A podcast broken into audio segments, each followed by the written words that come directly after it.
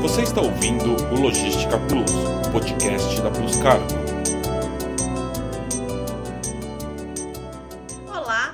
Soraya Magdanello e esse é o Logística Plus, a plataforma da Plus Cargo para deixar você sempre bem informado sobre como fazer bons negócios e a situação do comércio internacional.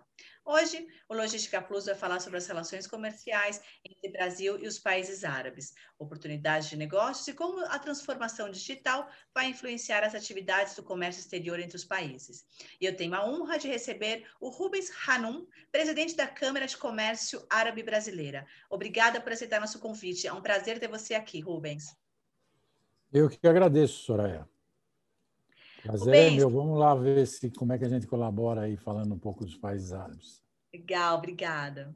Rubens, eu gostaria que você começasse apresentando um pouco para o público o trabalho desenvolvido pela Câmara de Comércio Árabe Brasileira. Quais as frentes de atuação de vocês?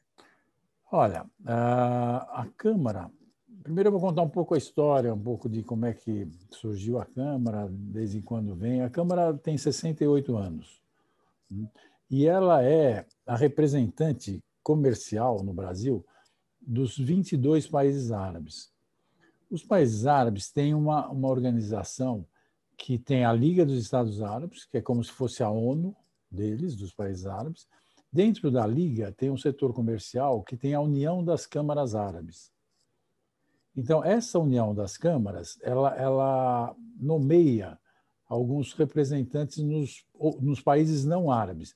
Então, tem uma série de câmaras nos países árabes, que é filiado, então são todas filiadas à União. Agora, fora dos países árabes, tem, tem as câmaras, vamos chamar assim, bilaterais. Então, a Câmara Árabe Brasileira é uma dessas, e eles e eles e a gente passa por uma série de, de, de provas, lá vamos dizer assim, de critérios para ser uh, representante, né? Então, a gente é ligada à Liga dos Estados Árabes e à União das Câmaras Árabes. Então, com isso, a gente, que a gente fala e a gente tem assumido muito esse papel, é que a gente, no fim, trabalha meio como, uh, como os olhos, ouvidos e a voz dos árabes aqui no Brasil e, ao mesmo tempo, a voz dos brasileiros lá nos países árabes, comercialmente. Tá? A gente faz isso com todos eles, os, os 22, e os 22, só para a gente entender um pouco, eles. É, porque, claro, 22 países não são totalmente homogêneos, né? Você tem países várias, uh, com várias culturas, várias línguas, inclusive. Né? O que você tem os 22 falam árabe, porém você tem alguns que falam inglês como segunda língua e tem outros que falam francês como segunda língua. Tá? uh, para entender um pouco mais essa coisa, você tem, você tem a semana nos países árabes. No geral, a semana vai começa no domingo, a semana de trabalho. Então, o domingo é um dia útil lá, que vai até quinta-feira. Aí, sexta e sábado são os dias de descanso. Mas também não é assim em todos os países. Tem alguns países que não, tem alguns países que é exatamente igual aqui no Brasil, Tá? Então, isso dá uma certa. Só para entender. E aí a gente divide em três grupos: o grupo do Golfo, os países do, do Golfo, que são aqueles muito ricos em petróleo e tal. Então, aí a gente tem países mais petrolíferos. Você tem o grupo, o que a gente chama de, de Levante, que fica lá entre, entre o Golfo e a Ásia, alguma coisa assim. Ah, e você tem os países do, do uh, Ásia não, África. Você tem os países da África do Norte, que também são árabes. Então, a África do Norte quase toda é, é árabe. Então, aí, então, estabelecendo uma grande relação com eles comercialmente e, e, e, e culturalmente também, porque a gente tem uma linha de trabalho muito clara, que é o seguinte: primeiro, o propósito da Câmara é muito claro que é conectar árabes e brasileiros. Então, a gente não está falando de países aí, nós estamos falando de povos tá? então de população árabe brasileira, uh, para o desenvolvimento uh, comercial, uh, social e cultural. A Câmara é formada na sua diretoria e no seu conselho de descendentes de árabes. Então a gente já tem isso. Então a Câmara tem essa essa linha de atuação cultural é muito forte para dar essa base. Mas aí comercialmente, quais são, são as linhas? A gente tem associados empresas exportadoras, importadoras e de serviços, né? onde a gente uh, qualifica essas empresas, as empresas passam a ter, a ter contato com todo esse mundo através das ações culturais, através das ações de network e, e de serviços específicos. Então, para isso, a gente dá toda uma série de consultorias para as empresas, tá? que vai desde como é que ela coloca esse produto no mercado, né? em termos de, de, se vende para um representante, se vende para, uma, para um lojista, se vende direto ao consumidor, e a adaptação do produto e adaptação da, da embalagem, por exemplo. Tá?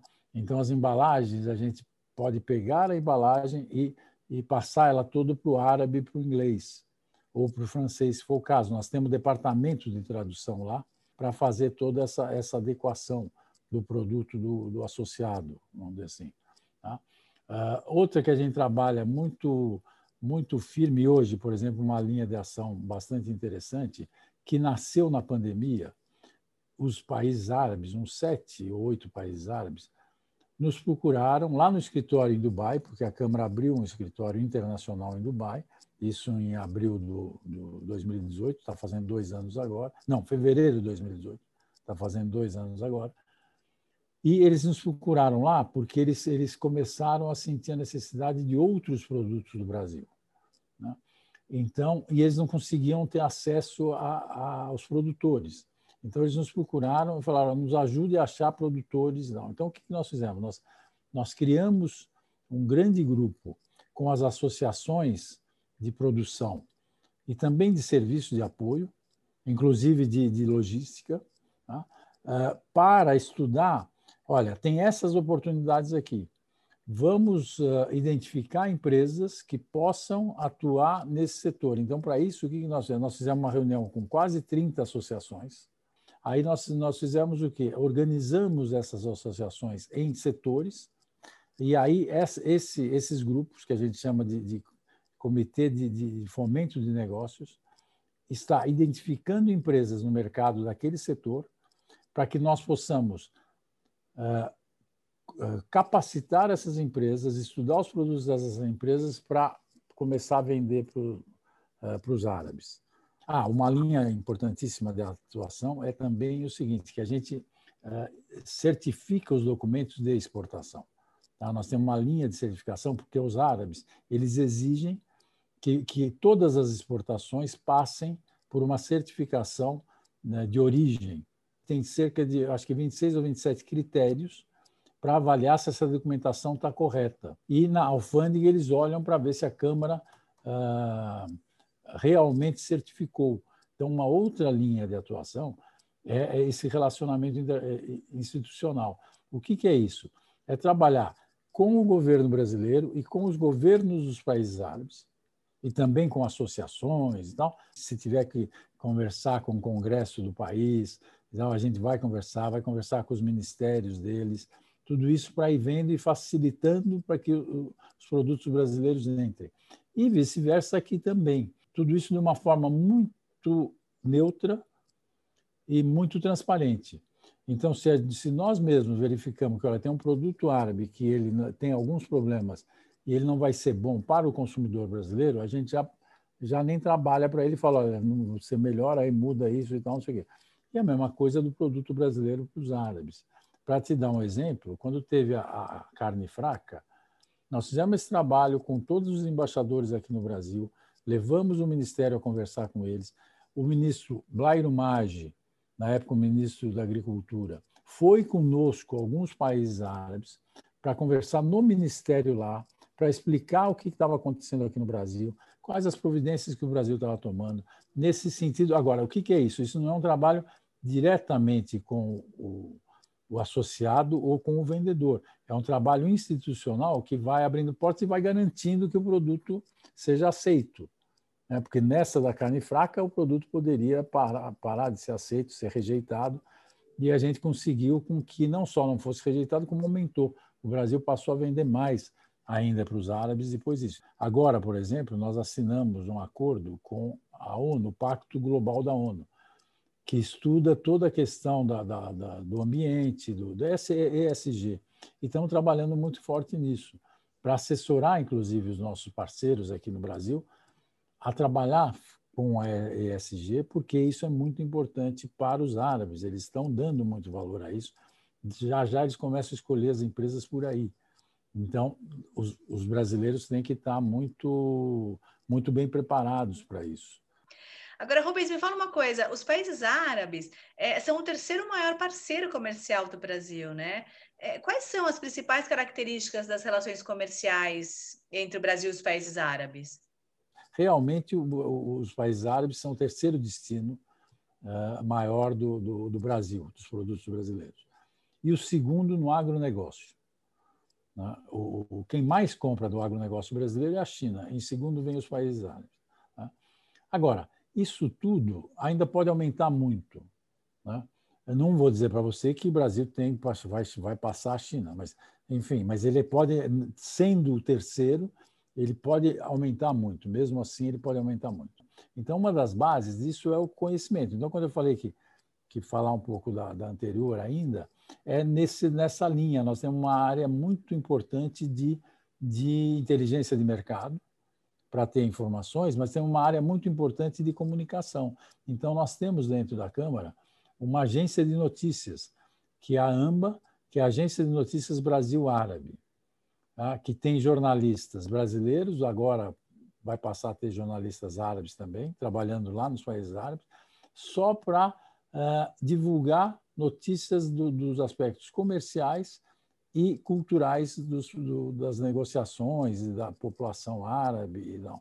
Porque é, essa é uma base, é uma característica muito forte da, do comércio com os árabes. Tem que ter o conhecimento, tem que ter essa relação muito forte. E aí eles vão também ver se você está eh, se você está adaptado à cultura deles. E aí se estabelece isso desde a venda para o representante que está comprando lá pela primeira vez até o consumidor final. Isso vai indo Tá? Ah, e por isso é que a gente tem que estudar todos os elos da cadeia, mesmo para entender, ver as diferenças dos países, porque tem uns mais tradicionais do que outros, tem uns que já estão muito numa outra linha de, de, de atuação mais forte. O comércio com os países árabes tem crescido muito nos últimos 20, 30 anos, né? mas ele vem se modificando. Então, nós estamos chegando num ponto onde eles estão dando muito, e eles estão querendo muito fazer parcerias estratégicas com o Brasil, tá? para não ficar no compra e venda. Tá? E, e, se percebeu, através de, desses últimos anos, que esse é o caminho importante para se negociar com eles. Por quê? Porque agora, inclusive com a pandemia, ficou muito claro que você tinha eles eles muito nesse, eles muito dependentes de alimentos do exterior, né? porque a produção deles é baixa, né? então eles não são países produtores, vamos dizer assim, a não ser um ou outro da, da mais da, da, África do Norte. Uh, então eles eles viram que eles estavam muito dependentes de, de produtos estrangeiros. E isso faz com que eles tenham mais interesse ainda em, em parcerias estratégicas. Que a parceria estratégica é uma coisa assim, bom, eles investem aqui, o Brasil investe lá, vira meio uma coisa de que mais duradoura, né? quer dizer, uma coisa mais firme. Não é assim, tanto que tanto é que nós fizemos um, o primeiro webinar que nós fizemos durante a pandemia, foram 18 dias após a, a quarentena fechar o, o Brasil, é, nós fizemos um webinar com a ministra Tereza Cristina, da Agricultura, e com o, o, o senhor Hanafi, que é o secretário-geral da União das Câmaras, que é o líder do comércio árabe. Então, nós fizemos esse webinar com os dois, é, porque eles estavam muito preocupados. Será que o Brasil vai parar de vender alimentos para os árabes? Quer dizer, como é que está essa produção do Brasil? Como é que estão tá as exportações? Até porque eles estavam muito preocupados, porque o Brasil representa muito para eles em termos de alimentos. É, e a ministra Tereza Cristina foi ótima, e eu agradeço ela por isso. Ela, ela garantiu a eles que o Brasil não deixaria de cumprir com o seu, a sua responsabilidade de fornecimento de alimentos para eles que são tão fiéis e tal, quê, e realmente garantiu e realmente cumpriu. Não teve problema nenhum no, no no fornecimento de, de produto para os árabes. Mas uma outra característica importante é o halal. O halal é, uma, é um procedimento que nasceu inicialmente na, na, nos produtos de carne, porque é um procedimento de abate do animal, né, é, que, é, que é estabelecido pela, pelo islamismo, então pelos muçulmanos. Então, eles só podem comer carne que tiverem sido abatidas do, uh, conforme o procedimento estabelecido halal. Tá? E não pode ter nada de álcool, não pode ter nada de porco, uh, e tem que ser uh, abatido daquela forma, onde o animal não sofra, uhum. que o sangue não fique represado. Tem lá uma série de coisas que que, que é interessante porque parece que é uma coisa religiosa, porque quem estabeleceu foi a religião islâmica. Porém, é um, é um, é um procedimento extremamente cuidadoso uh, sanitariamente. Então, sanitariamente, o produto halal é ótimo. Tá? Se você entende um pouco de halal, tem um pouco de conhecimento de halal, e vai comprar um produto e você pode escolher entre o halal e não o halal, você escolhe o halal, mesmo não sendo muçulmano nem nada. Tanto que ele está sendo muito mais valorizado agora, depois da pandemia, por causa disso, porque ele tem cuidados que os outros não têm. Então, opa, então, então você está ampliando esse mercado não só para os islâmicos. O Brasil é o maior produtor de proteína halal do mundo. Então, nós vendemos muita proteína halal uh, e a maior produção é do Brasil, e eles reconhecem isso. Tá? E esse é um outro trabalho da Câmara, que a Câmara agora ela está estabelecendo, já fez um acordo com as quatro principais certificadoras halal do Brasil, porque isso tem que ser certificado. Né? Quer dizer, você tem que ter uma, uma, uma organização que vá verificar se aqueles procedimentos estão sendo seguidos, tá? que é reconhecido lá nos países árabes. Esse certificado vai para a Câmara junto com aqueles outros uh, documentos para certificação. E às vezes é aí que a gente pega, inclusive, falsificação de certificados halal não verdadeiros. Né?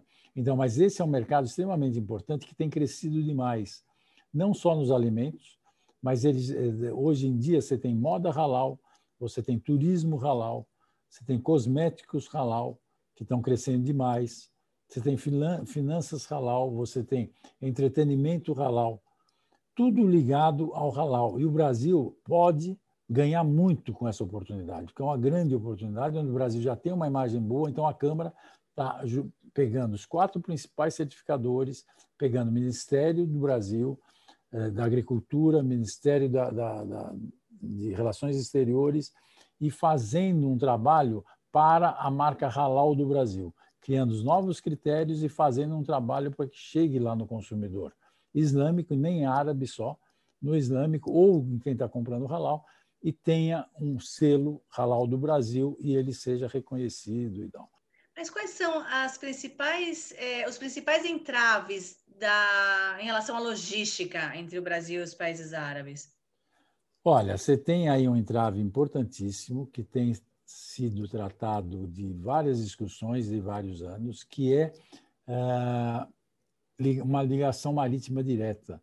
Você não tem ligação marítima direta com os países árabes. Você tem eventualmente uma ou outra quando você tem uma, uma uma produção específica que você consegue pegar e fazer um, uma linha direta para lá, mas que não é uma linha, na verdade é um, é um transporte específico. Então, isso é um, é um grande entrave da logística, porque com isso você às vezes demora demais para o produto chegar lá. Isso nós fizemos um estudo há seis anos atrás para verificar que entraves são esses e que possibilidades tem uh, que, e que soluções teriam. Né? E nós apresentamos isso no, na ASPA, que é uma, uma um congresso uh, de produtos de, de países sul-americanos e países árabes, uh, que até esse eu acho que foi o último que teve, mas que a gente apresentou isso nesse congresso para discutir isso. mas que para isso não é simples, vocês sabem muito melhor que eu. Não, não é simples você montar esse, essa linha direta. Ah, mas, enfim, tem um potencial e à medida que tudo vai crescendo, você tem esse, esse potencial e, como eu falei, tem tudo para crescer muito, mas depende muito de informação, depende de conhecimento, para que todo mundo queira realmente trabalhar em cima disso e veja esse potencial. E, e, e também o que a gente vê como, como facilitador de, desses entraves é, é ter, ter mais uh, eficiência na logística, né? uh, aqui, por exemplo, no Brasil. Então, para isso, a gente também está tentando atrair uh, capital árabe para aplicar na logística aqui, né? e nessa logística, talvez também da ligação direta, para que isso seja. E, e, e, eles estão muito interessados. Por que eles estão muito interessados também? Porque a hora que tem uma logística que funcione melhor, o acesso ao produto brasileiro é muito mais rápido né? e também mais menos custoso, porque você gasta menos com esse acesso.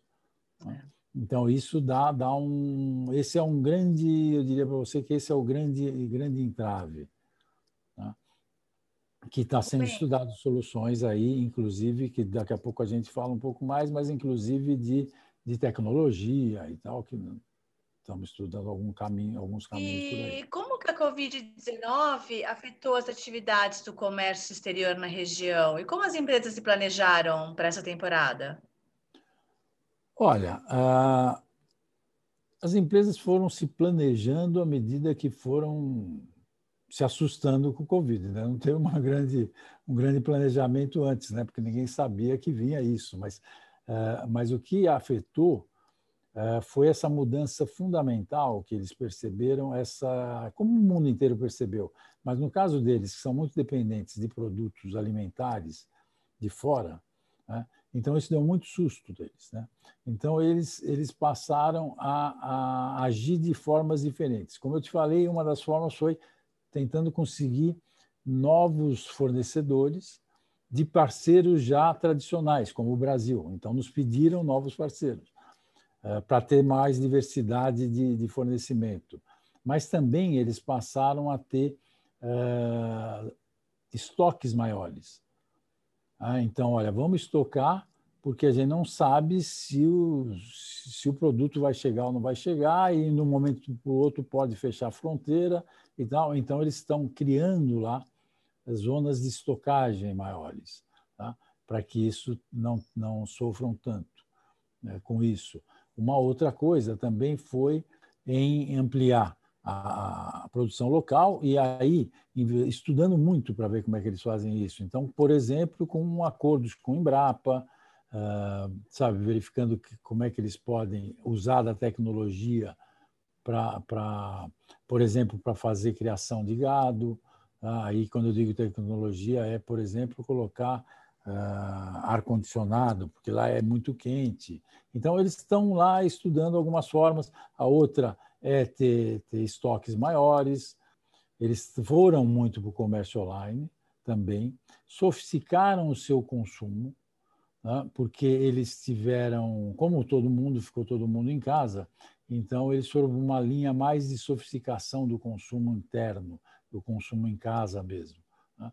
E aí as empresas, e isso a gente tem visto com, com, com as empresas brasileiras que vendem para lá e as empresas de lá, que eh, esse, essa relação está sendo uma solução para essa relação com a pandemia é os contratos mais firmes, contratos mais fortes, quer dizer, menos vulneráveis, sabe, e menos menos atacáveis por uma por uma uh, para um concorrente ou outro, porque são, são uh, você tem riscos aí nesse comércio hoje que você não tinha antes.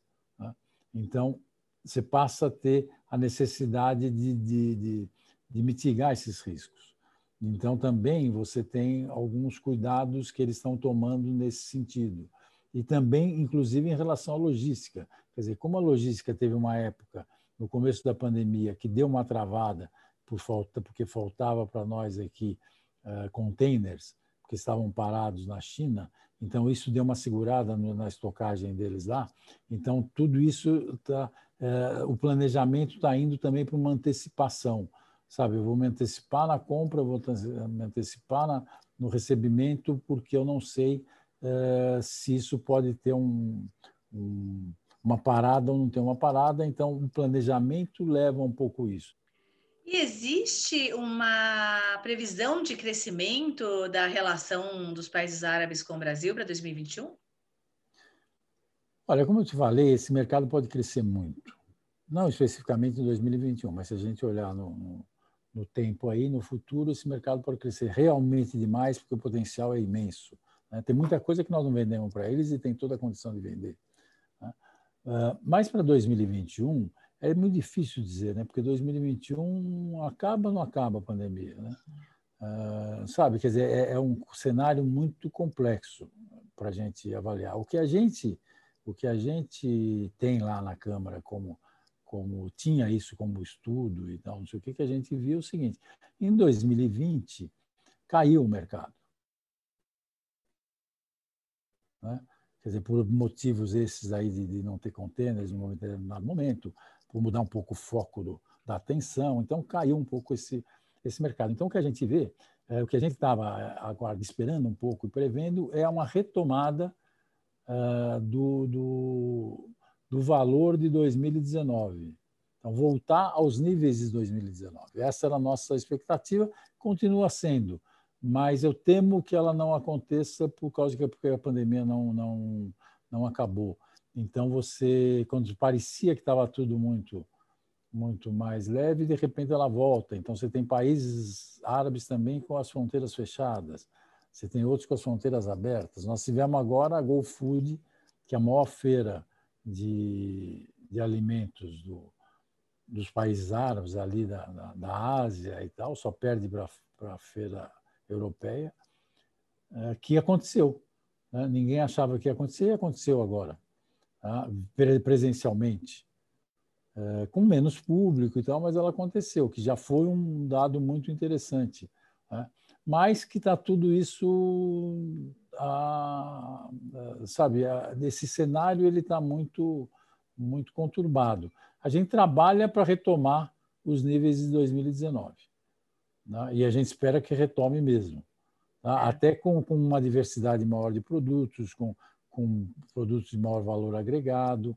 E vamos ver se a gente consegue retomar 2019. Eu acredito que sim mas com, esses, com esse cenário nebuloso que a gente tem pela frente, precisa, não dá para afirmar que a gente vai. Vamos torcer. Vamos torcer, vamos torcer e trabalhar para isso, né? É. Agora me fala uma coisa: é, como a transformação digital pode contribuir para o crescimento das parcerias comerciais? Olha, muito, muito. E elas, e elas já contribuíram um pouco porque a gente já tinha, já vinha trabalhando na certificação digital, inclusive, que é uma coisa que agiliza muito, você ganha muito tempo. Então, você ter uma ideia, você ganha de 15 dias, você passa a fazer em dois dias. Então, é uma coisa muito rápida, muito fácil de fazer. Mas era uma coisa que não, não tinha uma aceitação né, muito forte, porque ainda ninguém sabe direito como é que é isso. É que é. Quando veio a pandemia, aí, opa, tudo se transformou. Tudo se transformou. Então, ela já veio ajudando nisso. Agora, uh, e a Câmara já estava preparada para isso, porque ela já vinha trabalhando nesse sentido. Uh, então, foi muito bom porque a gente pôde, pôde apresentar a eles, e está ainda apresentando, uh, instrumentos digitais que vão ajudar demais. Tá? Nós vamos lançar, nós falamos disso no Fórum Econômico Brasil Países Árabes, que nós fizemos em outubro, virtualmente. Esse fórum fazendo aqui um, um parênteses, esse fórum uh, foi em outubro, virtual, com a presença do presidente da República Brasileira, vários ministros, com a presença do secretário-geral da Liga Árabe, do, do, da União das Câmaras, uh, vários ministros árabes, primeiros ministros, enfim, foi, muito empresário, muitos executivos importantes. Enfim, nós tivemos 120 palestrantes de 20 e poucos países e tivemos 10 mil participantes no fórum, uh, de 63 países, países árabes, não árabes, dos cinco continentes nós tivemos. Foi muito, foi muito interessante. E lá nesse fórum, nós tivemos um dia que foi digital mesmo, para discutir essa problemática digital, e lá nós falamos do Elos. Elos é uma plataforma que nós vamos lançar que vai dar todo um relacionamento comercial entre árabes e brasileiros para agilizar os negócios. Compras, vendas e tal, eles vão poder usar isso de uma forma muito muito prática, muito que está todo mundo aprendendo, né? Esse, esse, é, esses contatos virtuais e tal, não sei o que. Essa plataforma vai ajudar muito nisso. E uma coisa que nós também já estamos fazendo e também vai entrar no Elos agora, no, nesse ano, é o blockchain. Nós desenvolvemos, junto com a IBM, todo o nosso blockchain para que esse, para que tudo, todo o processo de compra e venda seja através do blockchain. Isso dá muito mais segurança, é muito mais rápido ah, e não deixa dúvidas. Então, nós já, já temos o acordo de alguns países para isso, a Jordânia, o, o Egito, o Catar já estão entrando com isso. Nós já temos aqui no Brasil todas as certificadoras halal que já estão nisso. Nós já temos o Ministério da Agricultura. Então, todos os documentos do Ministério da Agricultura vão entrar através do blockchain. Uh, os outros ministérios, nós estamos vendo o Ministério das Relações Exteriores, estamos vendo com bancos para que a transação financeira também seja através do blockchain. Enfim, nós estamos, nós estamos vendo com, com a, a MESC, Maesc, nós fizemos um, um acordo com eles já lá na, na, ah, na Holanda, para que eles sejam integrados, aí se já estão integrados, esse acordo já está feito. Então, tudo através do blockchain para que tudo isso ah, faça, seja o processamento seja muito rápido. Então, vai ajudar muito nas transações comerciais. Ah, e nós temos países árabes muito desenvolvidos nisso também. É, então, eles também estão se integrando de uma forma muito entusiasta, porque eles viram o quanto tudo isso vai ajudar nas transações comerciais e vai, e vai dar segurança para as transações comerciais, porque vai passar a ser muito mais seguro do que é hoje, e sem as dúvidas que possam existir e tal, e sem toda essa burocracia que nós estamos acostumados com isso e que acabam travando, acabam demorando e tal. Um pouco por aí. Rubens, muito obrigada. Você deu uma aula para a gente hoje sobre esse cenário da relação com os países árabes e o Brasil. Muito obrigada mesmo pela sua participação. É, foram apresentadas diversas oportunidades para os empresários brasileiros, né? Isso foi realmente de grande valia. Agradeço demais a, a, tua, a tua atenção ao receber esse convite. Muito obrigada. Imagina, sabe que eu que agradeço em nome meu e da Câmara essa oportunidade mesmo. E eu acho que a gente tem que é, ir construindo essa relação e construindo esse conhecimento nesse mercado. E se tiverem dúvida, não precisa ser associado, não. Se tiver dúvida, aparecer uma oportunidade que parece interessante, dá uma ligada para a Câmara ou dá uma ligada para pra, as embaixadas árabes para saber se pô, é verdadeiro isso aqui não é e tal, não sei o quê, que aí as coisas vão seguindo. Tá? Eu que agradeço mais uma vez. Legal, obrigada, obrigada mesmo. E você ficou com alguma dúvida sobre esse tema ou precisa de ajuda para entender como fazer o transporte internacional da sua carga? Quer sugerir um tema para os próximos episódios? Fale com a Plus Cargo pelas redes sociais ou pelo nosso WhatsApp. A gente quer te ajudar a entender tudo sobre o comércio exterior e seu tema pode estar aqui nas próximas semanas. Obrigada pela audiência. Você ouviu o Logística Plus, podcast da Plus Cargo.